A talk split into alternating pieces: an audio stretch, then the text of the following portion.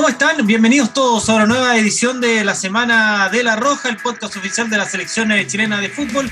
Esta semana, eh, que es Semana Santa y a la vez es la última semana de marzo, estamos acá para analizar principalmente lo que fue el estreno ganador del entrenador Martín Lazarte al mando de la selección chilena de fútbol en partido disputado el pasado viernes ante la selección eh, titular de Bolivia, que vale la pena decirlo, ¿ah? prácticamente con, con todas sus figuras el equipo boliviano vino a Chile, ganó la roja que al contrario tuvo varios debutantes, a jugadores que no son habituales titulares, y los tuvo en cancha ganando entonces por 2 a 1, con anotaciones de Luis Jiménez y de Jan Meneses. Un buen debut para el equipo de Martín Lazarte, que lo deja con interesante crédito para lo que será luego su estreno de manera ya oficial en las eliminatorias a finales del mes de mayo y posteriormente con la Copa América. Así que vamos a analizar este encuentro en compañía de nuestros panelistas estables, comenzando con Fabio Figueiredo, Fabio, ¿cómo estás? Bienvenidos a la Semana de la Roja. Todos contentos por este muy buen debut ganador de Martín Lazarte. Contento y contento también porque ya se nos quitó esa abstinencia de la Roja, la queríamos ver jugar, queríamos volver a la acción con un partido con muchas caras nuevas, con muchos jugadores jóvenes, con,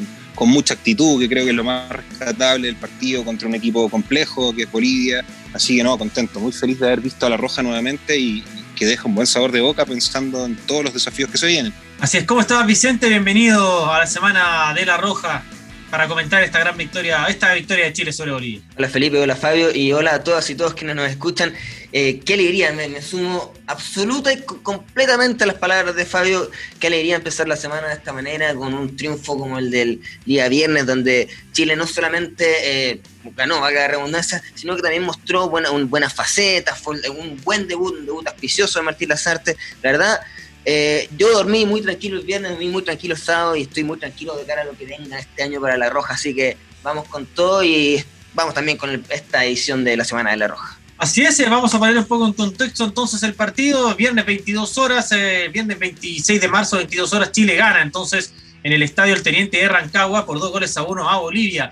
Este fue el elenco que paró Martín Lazarte, el primer equipo titular en este partido contra los bolivianos. Estuvo Claudio Bravo en el arco, que fue el capitán Daniel González eh, jugando como lateral derecho, Gary Medel, Sebastián Vegas y Eric Pimberg como lateral izquierdo. Al medio campo estuvo Tomás Alarcón, Pablo Galdames y César Pinares. Y los delanteros fueron Fabián Orellana, Luis Jiménez y Jan Meneses. Ingresaron durante el encuentro Pablo Parra, Ignacio Saavedra, Clemente Montes. Hubo otros dos ingresos que ya lo vamos a recordar también en lo que fue este encuentro en el cual Chile entonces derrotó por 2 a 1 a la selección de Bolivia, Fabio y Vicente. No, tremendo lo, de Chile, muy bien lo, que decías ahí, para destacar de inmediato los debutantes, ¿no? Ya hablábamos de que... Debutantes. exactamente, en el proceso anterior habían debutado 15 en esas eh, cuatro fechas, ¿se acuerdan? Bueno, ahora debutaron 5 más y, y, cinco debutantes que no solamente se suman a esta nueva regeneración de jugadores, como le llama Martín Lazarte, sino que también da luces de buen rendimiento. Eh, a mí, al menos en, lo particular, me gustó mucho lo que hizo Eric Bimber, eh, me gustó mucho lo que hizo, los, los, pocos minutos que tuvieron Clemente Moder y Ignacio Saavedra, se, se hizo notar que había muchas intenciones de jugar. Eh, entonces, y bueno, lo de Daniel González también, que es un, jugador con una tremenda proyección, que a pesar de no estar en su posición natural, de, de tener que arreglárselas como lateral derecho, con el recorrido que eso significa, eh, con la apuesta de, tener que eh, recorrer eh, banda como, como, se lo pedía Lazarte, porque se podía escuchar en el estadio a cada rato que Lazarte le pedía a sus laterales que subieran, tanto a Bimber como, como a González. pero a pesar de ello, también cumplió de muy buena manera, haciendo un poco paralelo a lo que pasa con Jason Roja en Colo Colo, se pudo aplicar a un puesto donde no es habitual, entonces la verdad eh, más allá del resultado, más allá del ordenado que se vio el equipo, estoy muy feliz porque se sumaron otros cinco nombres a esta tremenda camada de regeneración de jugadores que se está generando. Sí, ojo, Ángelo Enríquez y Carlos Palacios fueron los otros dos jugadores que ingresaron, además de Clemente Montes, de Ignacio Saavedra y de, de Pablo Parra, Fabio. Ah, qué bien. Oye, no, yo quería, yo quería destacar precisamente, y en eso me sumo, me sumo a las palabras del bicho totalmente, la, la, la, incursión de caras nuevas en la selección. Eh, ¿quién se imaginaba que, Eric Bimbeck iba a hacer un partido tan redondo como lo hizo? Incluso podría haberlo coronado con un gol. Hizo un partido eh, de lateral izquierdo, ¿no? De, lo que teníamos acostumbrado, de, ya hace mucho rato hablábamos de la ausencia de, una carta que pudiese ser una opción real en la, banda izquierda y me parece que Eric lo hace de una forma pero muy, muy positiva. Eh, me gustó mucho Sebastián Vegas, me parece que Sebastián Vegas ya, ya se saca un poco la, el sombrerito de, debutante y de, de, cabro joven, ¿no? Ya se empieza a consagrar como un jugador importante en la selección, que va a estar, que le da mucha solidez a la defensa. Lo de Dani González, muy bueno es muy, muy bueno, la personalidad, las ganas de jugar, las ganas de, de, adaptarte a un puesto que no es el tuyo, pero hacerlo de buena forma. Me parece que más allá de, un par de desatenciones, quizás en el gol de Bolivia y todo, el partido de Daniel es bueno, es, muy positivo, demuestra también su, su, capacidad de, de, ponerle un ritmo interesante a, la banda. Pablo Galdames hace un muy buen partido también. Eh, Oye, sí, qué tremendo lo de los volantes. ¿eh? en la pega de los volantes fue una cuestión increíble. Tomás, Tomás Alarcón me parece que ya ya salimos también, se saca un poco la chapa del jugador joven que tiene mucho que ofrecer a ser un jugador que está ofreciendo mucho. Me parece que, que el, el, trabajo que hace tomar con los repliegues, cómo se asoció con la defensa, la claridad para, para, para, salir jugando algo, algo demasiado, demasiado bueno para un jugador tan joven y que no tiene techo, el margen de crecimiento de Alarcón va a ser gigantesco. Eh, me gustó mucho que Luis Jiménez respondiera con goles todas las expectativas que habían para ese puesto y también al que yo quisiera destacar por sobre todo eh, es lo que hace Jan Meneses. Eh, nosotros, nosotros en este programa no hemos, no hemos declarado Takechi Lovers, pero a morir. Pero sí, Menezes. Y, y, y, por fin vemos al Jan Meneses de la Liga Mexicana jugando por la selección, ¿no? Entonces me parece que, que, este partido ayuda a refrendar eh, y a consagrar a jugadores que ya venían siendo parte de las nóminas, eh, pero también a, a, proyectar a estos jóvenes que tienen mucho que ofrecer y, y no lo olviden, faltan muchos jugadores que no pudieron estar por un sinfín de razones pero son estos los partidos que finalmente te dan mucha tranquilidad y mucho optimismo pensando en lo que se puede venir. Ah, es que quería agregar algo respecto a esta, esta línea, de, para que no quede eh, en el tintero, esta línea de volantes que armó Martín Lazarte. Tenía, Lazarte tenía en su debut el desafío de enfrentarse a una selección de Bolivia, como decías tú, Felipe, que era titular, y que tiene eh, una línea de volantes ofensivos bastante interesante, como Carlos Arce, que es un jugador que hace mucho daño. Eh, y eh, Lazarte salió a plantearle una línea con dos volantes centrales, algo que en Chile nos hacía hace, tiempo, y le funcionó demasiado bien. El entendimiento que tenían Galdame y Alarcón daba la sensación de que se conocían hace mucho tiempo la roja. Lo que dice eh, Fabio, Alarcón pareciera, recordemos que Alarcón lleva solo dos partidos, dos amistosos con la selección, pareciera que lleva 20. Eh, tiene una, una, un carácter, una, un, una, forma de pararse cuando se pone la camiseta de la selección que eh, da gusto, la verdad, el, el, verlo como presionaba, iba a buscar a Marcelo Moreno Martins como si fuera un jugador con mucho eh, tiraje ya, y recordar que también es muy joven, también era, era muy envidiable. Eso quería sumar antes que quedaran en el tintero porque me parece que la línea de volantes centrales funcionó de gran manera y hay ahí para rato considerando que tenemos a Eric Pulgar, a Charles Arangui, a grandes jugadores en el, exterior, también tenemos opciones aquí en, Sudamérica con Pablo Galdami y Tomás Alarcón. Sí, fue interesante un poco ese planteamiento táctico que tuvo Martín Lazarte, porque por momentos eh, eh, Pablo Galdames era más interior, ¿no es cierto?, en faceta defensiva, él se abría hacia la derecha y bajaba César Pinares hacia la izquierda, pero cuando Pinares tomaba la batuta, Posteriormente, eh, Pablo Galdames se sumaba a la Tomás Alarcón en la contención. Después, cuando entró Pablo Parra, ya se soltó un poco más Galdames y se retrocedió eh, Pablo Parra. Y ahí a Chile empezó a jugar con un volante central que fue el Tomé Alarcón y dos interiores, en movimientos tácticos que podemos analizar en algunos minutos. Eh, sobre Jan Meneses, creo que es un jugador que si uno empieza a pensar, está para ser titular, yo creo, la selección chilena. En este momento, en este momento en ataque solo hay un nombre seguro, que es Alexis Sánchez. No está claro quién va a ser el centro delantero, que me parece que Luis Jiménez ganó votos, creo que es un jugador que llega con ventaja a la fecha eliminatoria de mayo. Y el, quién va a ser el segundo puntero, en este caso puntero derecho, puntero izquierdo. Eh, yo creo que Jan Menezes llega con ventaja por sobre otros nombres, como Fabián Orellana, ¿no es cierto? O sobre los nombres jóvenes, como podría ser eh, eh, Carlos Palacios, ¿no es cierto? El mismo Clemente Montes, eh, José Pedro Fonsalía ya es un jugador que creo que está más pensado ya como para ser lateral derecho que ser puntero por un tema ya de, velocidad, ¿no es cierto? Por cómo él está manejando su carrera.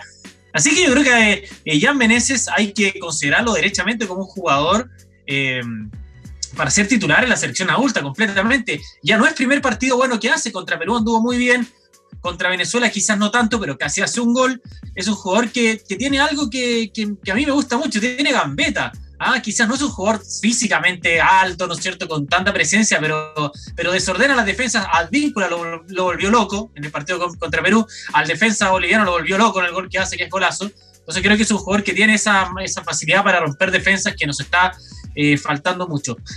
Destacar también el hecho de, ver una selección por ahí con nombres que para la gente no son tan conocidos. Muchas veces la gente habla solo los jugadores de Católica, Colo Colo y la.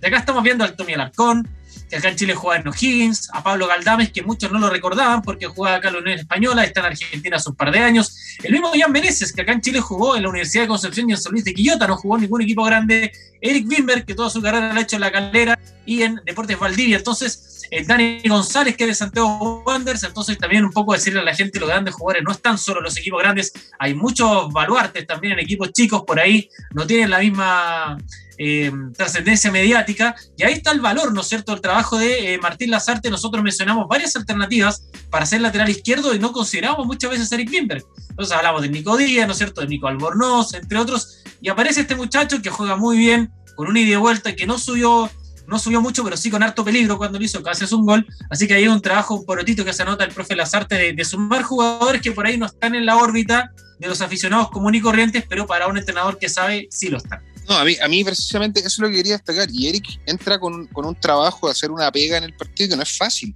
Es, es, cubrir la banda de, de, un jugador consagradísimo en la selección boliviana como Arce, un tipo con experiencia en Europa, con experiencia en el fútbol brasileño, un tipo que le ha aportado con mucho gol y con mucha potencia de juego a, Bolivia y lo hace de buena forma. Ese tándem que generan con Meneses fue muy bueno. La cobertura, la cobertura de Alarcón también a, los momentos de su vida fue, fue, importantísimo. De hecho, Tomás termina jugando lateral derecho el partido cuando se hacen los cambios. Eh, yo creo que lo de Bingber es, es, de verdad destacable porque, insisto, y, y, volvemos a esa conversación tan añeja quizás que, que ya tenemos que es, oye, ya, perfecto. Cuando ya no esté Jambo Seyur, ¿quién va a ser el lateral izquierdo de la selección? Se te suma otro nombre para la pelea y lo que dice, lo que, claro, lo que dice Felipe es real. Entonces, y, esa conversación, ¿hace cuánto tiempo no la teníamos de, hablar de variantes y opciones? Hace no más de tres años, eh, la selección era una y, y, ya, y cuáles son las opciones. Y los mismos nombres de siempre, y ahora hay muchas alternativas. Y, yo también quisiera destacar el, el, gol de Meneses. El gol de Meneses es un golazo, una exquisitez. Eh, y, no solamente por, por esa. Exacto, y, que no, Exacto, y no solamente, y no solamente una, una jugada esporádica del partido, sino si lo analizas bien, yo después vi el partido de nuevo, la, la dificultad que tuvo esa dupla de Jarano-Valverde para poder marcar a Jan Meneses con las proyecciones, con las diagonales, etcétera, fue, fue tremenda. O sea, insisto, Jan Meneses, y en eso estoy de acuerdo con Felipe, eh, ya no se puede hablar de un Jan Meneses que sea ajeno a la selección. A mí me parece que es un tipo que tiene demasiado ganado su espacio y lo ratificó con creces el viernes. Y saben, me gustaría incluso postular al que va a ocupar la otra banda. En el futuro quizás, pero al que a mi parecer va ganando votitos. Quizás en su debut, que si no me equivoco fue ante Venezuela, no se mostró mucho. Creo que en este partido ante Bolivia, Carlos Palacios sumó grandes bonos también. Entró, entró muy bien. Entró, no sé si habrá sido el traspaso en Inter de Porto Alegre, pero al menos se siente con más, con, más eh, eh, confianza pareciera, ya, ya, ya, ya, se siente más cómodo con la camiseta de la selección, eh, los minutos, me da la sensación, y cada vez que me pasa, eso me pasa mucho con Carlos Palacio en general, ya sea con sus partidos que hay en Unión Española, ahora en la selección, pareciera que uno se queda corto, de hecho escuché comentarios también por ahí, uno se queda corto de minutos para verlo porque en muy poco tiempo hace mucho.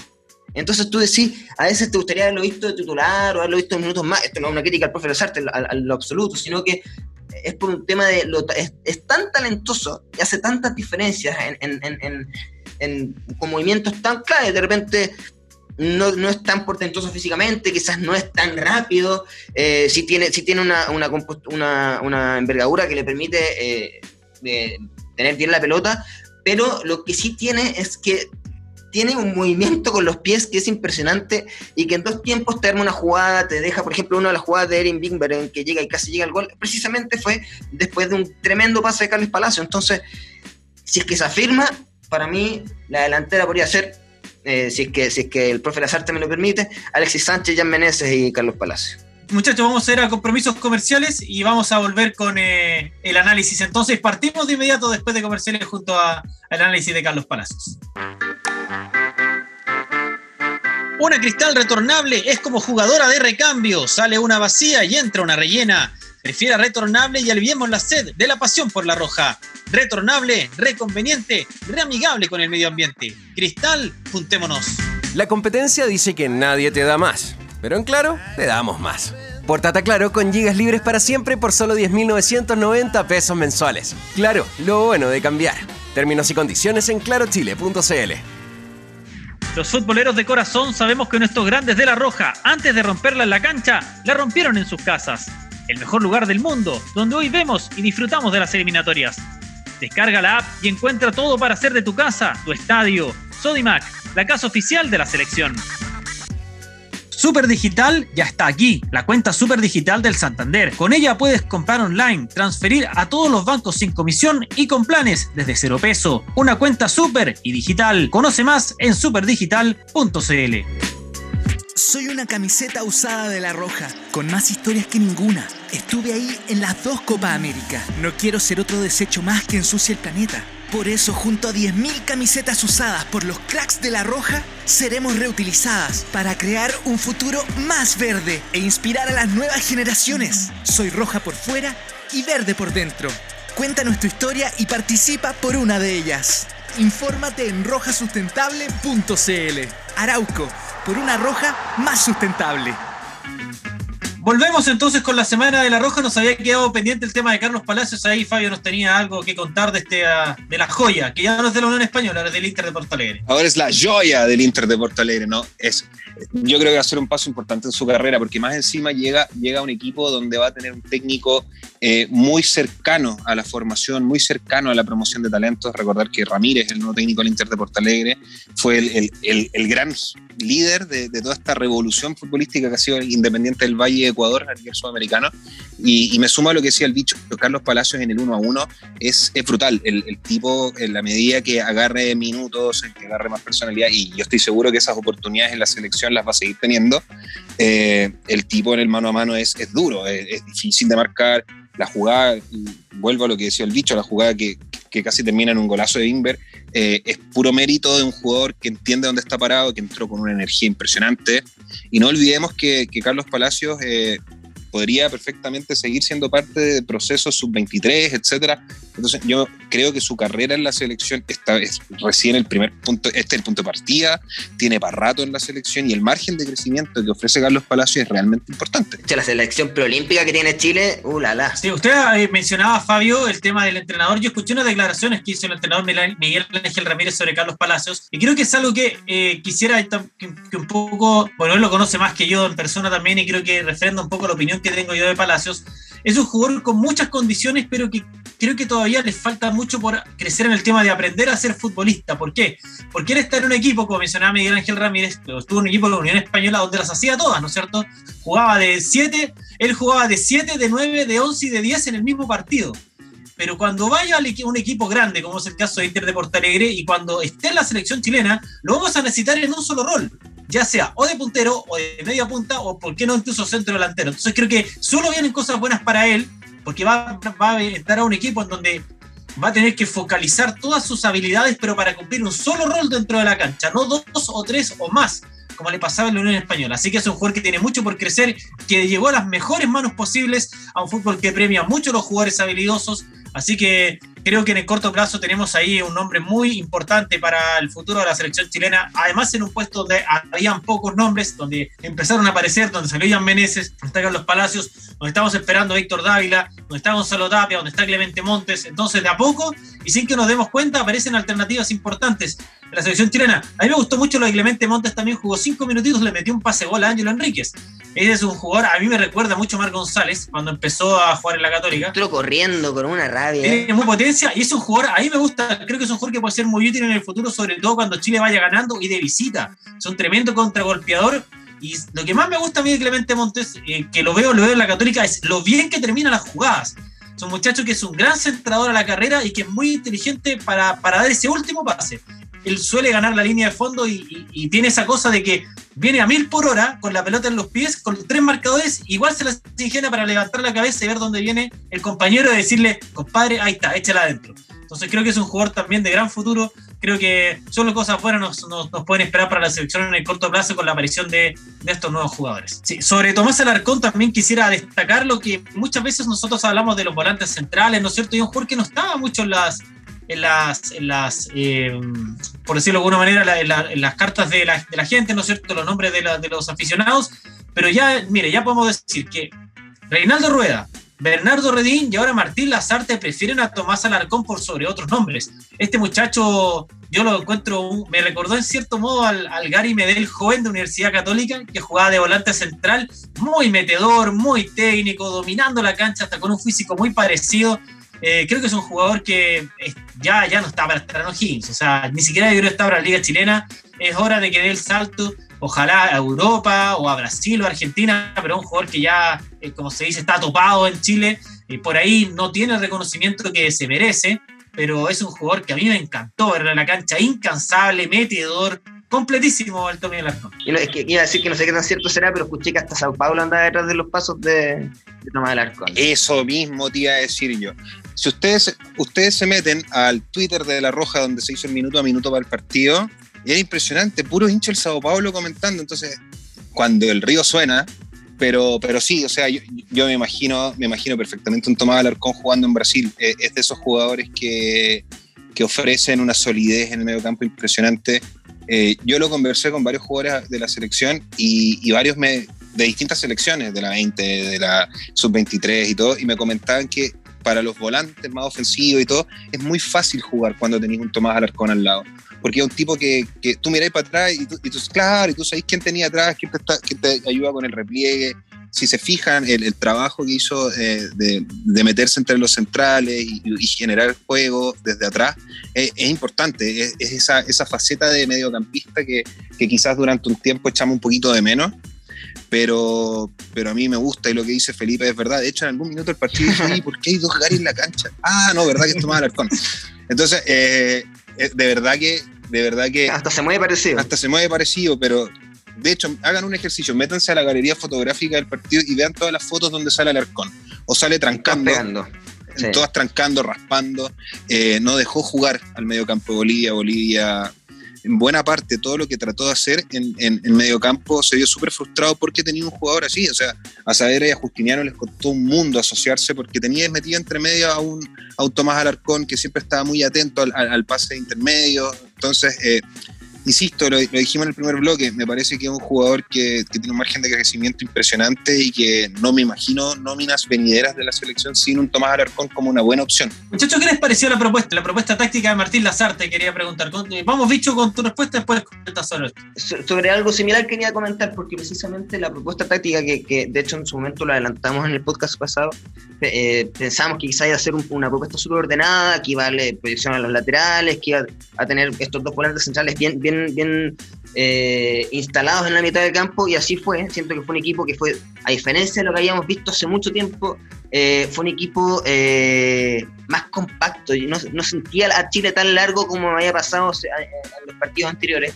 era un equipo que se sentía que siempre había una opción de pase para, los, para, para, para, cada jugador en el fondo, y eso tiene que ver mucho obviamente con el muy buen trabajo de que hicieron en el medio campo, tanto Pinares como Galdames, como Alarcón, que siempre le entregaban una opción de pase al compañero.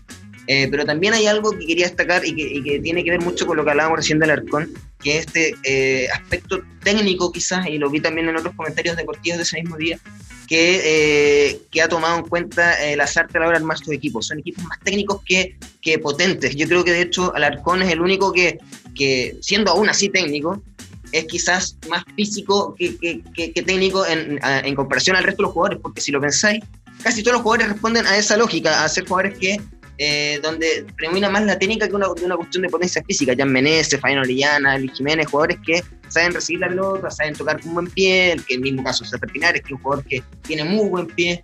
Entonces creo que aprovechar eso, eh, la capacidad técnica de los jugadores chilenos, que es, es, es basta, eh, hay muchos jugadores con mucho talento, y en, en, poder ordenarlos en un sistema táctico que es eh, compacto, que le da buena salida a sus laterales, que se generan muchos circuitos ofensivos mediante triangulaciones. Esa es otra cosa que tampoco habíamos visto. Eh, el mismo Lazarte lo adelantó en su momento, dijo que si no habían opciones, si no habían nueve, como era el caso, en este caso que fue con un nueve falso, iban a buscar otras formas de generar eh, opciones ofensivas. Y en el partido ante Bolivia se generaron muchas opciones ofensivas mediante circuitos exteriores, o sea, usando triangulaciones por los costados, eh, usando también a los volantes para aguantando la pelota con tanto con Pinares o, más adelante con Luis Jiménez, que lo hizo muy bien también. Entonces creo que eh, la Sarte en su primera, eh, en, su debut, la redundancia, lo hace muy bien porque le saca el máximo provecho a lo que tenía, a lo, eh, empieza a darle también una idea de juego a la selección. Creo que este mismo equipo, con otros nombres, va a rendir aún mejor y más si es que se logra plasmar esta idea eh, táctica, compacta, de, de, ataque, de transiciones eh, quizás más lentas, pero más seguras del equipo de la CERT. Sí, a mí me gustó también, creo que vimos un equipo que en el primer tiempo tuvo bastante dinamismo, hizo una muy buena circulación de la pelota eh, por ahí en el segundo tiempo se sintió un poco, ¿no es cierto?, la, el, físico se resintió y ahí también con el marcador ya ganando, hubo un cambio ahí que hizo que Chile quizás perdiera la conexión del medio campo como en ataque, como fue el ingreso de Pablo Barra. Por ahí nos, nos, hubiera gustado ver algunos minutitos de Ángelo Araos también, pero creo que en general Chile jugó bien, supo administrar bien el resultado, no sufrió tanto en defensa. Así que creo que fue un debut eh, bastante bueno y eh, Martín Lazarte que se suma al listado de entrenadores en la historia de la selección chilena que han debutado con victorias. Creo que es un buen símbolo, ¿no es cierto? Siempre partir con permitir esta victoria llegar con cierto crédito, ¿no es cierto?, a los partidos de las eliminatorias. Así que creo que fue un saldo bastante positivo, ¿sí? Quería, quería sumar antes de que empiece, de que vaya Fabio y de, de que sigas, quería sumar respecto a ese mismo que estabas diciendo, ¿Sabes quiénes son los técnicos que desde el 87 han logrado debutar con un triunfo? ver. Orlando Aravena, Javier Ascargorta, Juvenal Olmos, Jorge Sampaoli y Reinaldo Rueda desde el 87, porque ya si tomamos años para atrás hay un par más también, pero en, y en ese tiempo han pasado al menos 10 técnicos, o sea, son muy pocos los que em, eh, empiezan con un debut eh, victorioso, otro tremendo mérito de... Yo me quedo con eso que dice Felipe del crédito que te da, y yo creo que la gran ganancia no es solamente el resultado, no es solamente... Eh, comillas, cerrar, cerrar la jornada con, esos tres puntitos artificiales que te da un triunfo, pero sí con la sensación satisfactoria que te entrega la forma. Eh, y, el sistema. También, obviamente, no, hay que dejar de lado que vuelven jugadores que están en un mejor, mucho mejor estado de lo que estaban el año pasado. Me parece que vimos un César Pinares mucho más firme, mucho más consolidado, más cómodo en la selección, que se le nota, pero al tiro el, el, training que, que, te da una liga competitiva como Brasil, eh, creo que también él ha, logrado aprender a sacarle máximo provecho a sus virtudes futbolísticas.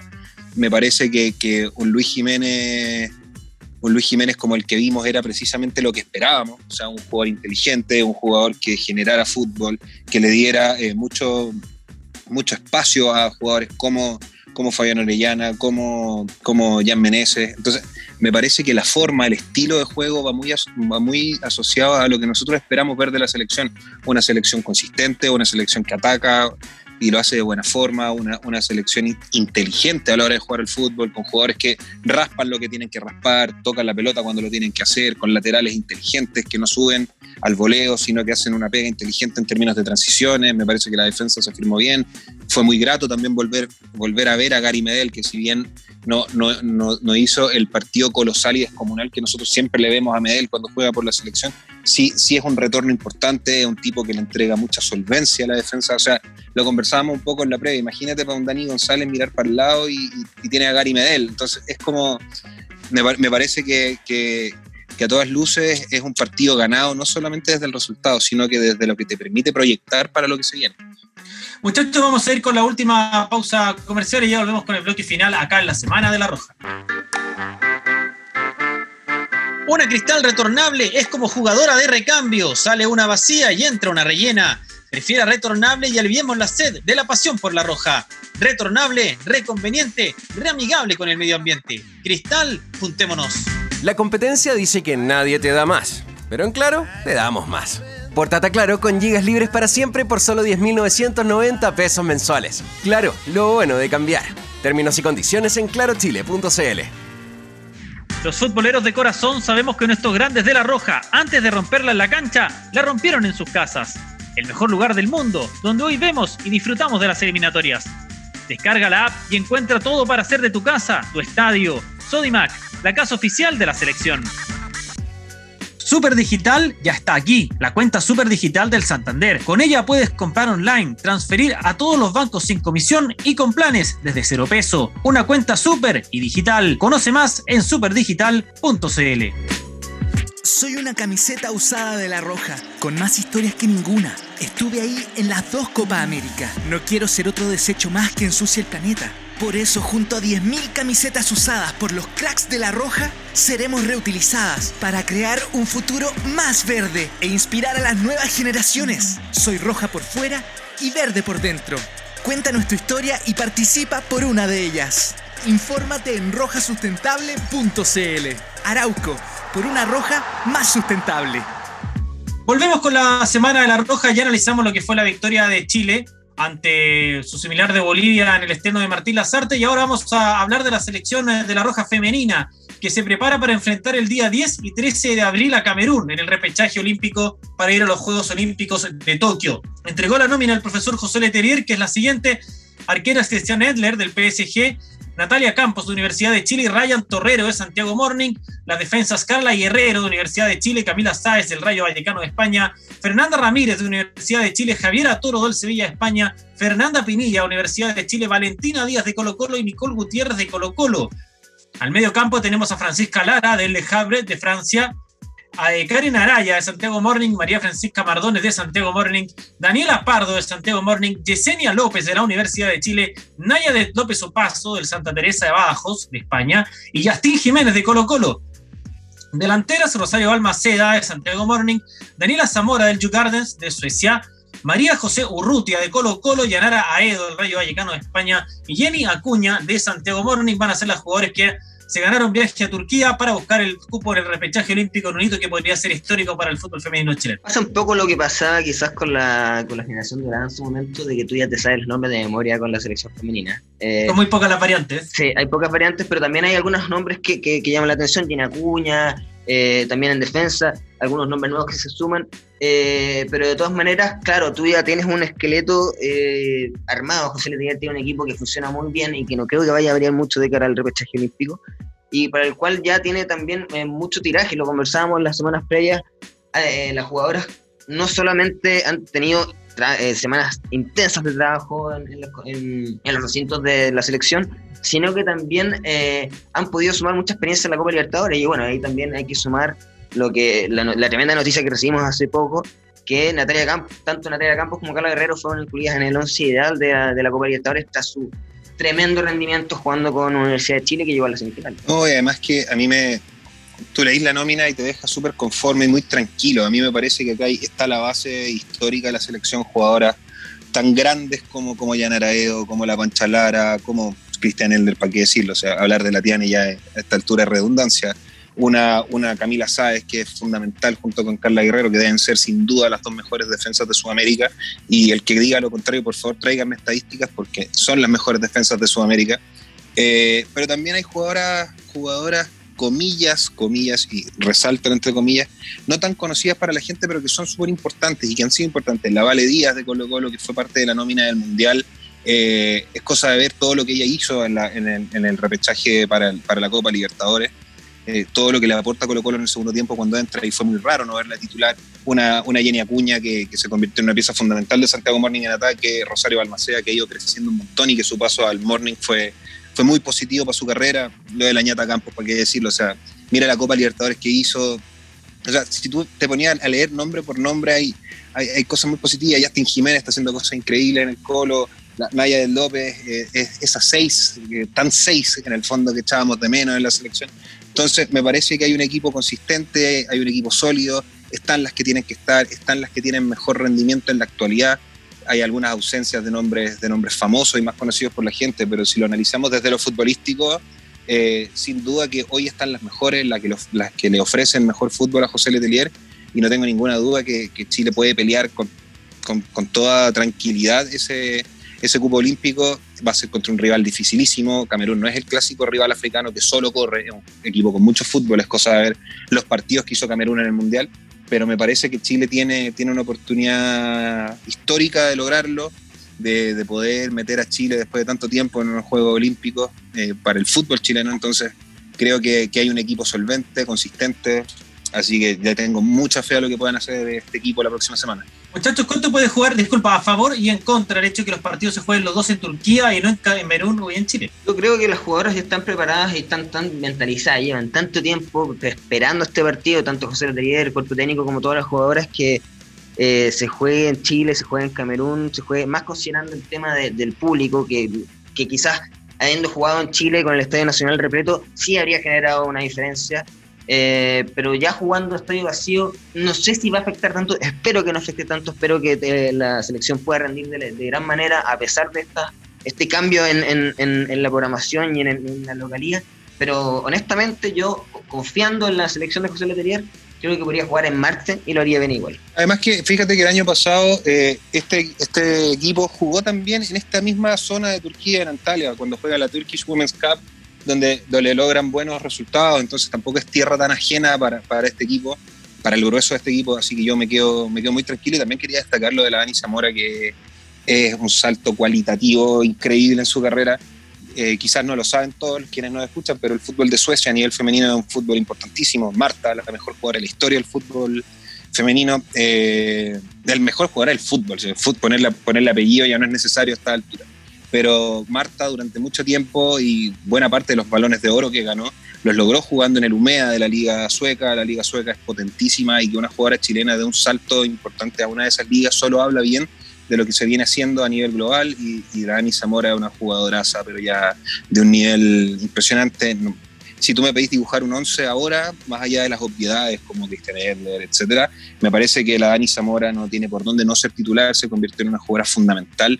Y, recordar que hace no mucho tiempo ella se había retirado del fútbol para dedicarse a su carrera, etcétera, y vuelve con la posibilidad de un mundial y qué bueno que volvió porque hoy ganamos una delantera de un nivel sorprendente y con una velocidad que contra una rival africana va a ser importantísimo. Algo muy cortito, puedo hablar algo muy cortito, sobre la competitividad que hablaba, en la competitividad en el plantel, que hablaba Fabio, como muestra un botón. Miren las tres arqueras que tenemos. Cristian Endler, la mejor arquera del mundo, como siempre lo ha dicho la Semana la Roja. Natalia Campos, la mejor arquera de Sudamérica. Y Ryan Terror, una destacadísima arquera que lamentablemente la tener muy difícil si quiere hacerse con el arco de la Roja porque tiene una tremenda competencia. Y así yo creo que va para el resto también del plantel que tiene un equipo altamente competitivo. Por supuesto, y la próxima semana vamos a estar ya preparados, ¿no es cierto?, con esta eh, previa de que va a ser los partidos de la Roja Femenina allá en Turquía. Empezamos a despedirnos entonces, muchachos, no lo olviden, la semana de la Roja, el podcast uh, oficial de la selección chilena en Spotify. Nos vemos el próximo lunes como siempre, analizando el qué hacer de las distintas selecciones nacionales en su presente, ¿no es cierto?, de cara a su siguiente desafío. Muchas gracias, Fabio, muchas gracias, Vicente. Los invitamos a todos, muchachos. Entonces, el próximo lunes nos volvemos a ver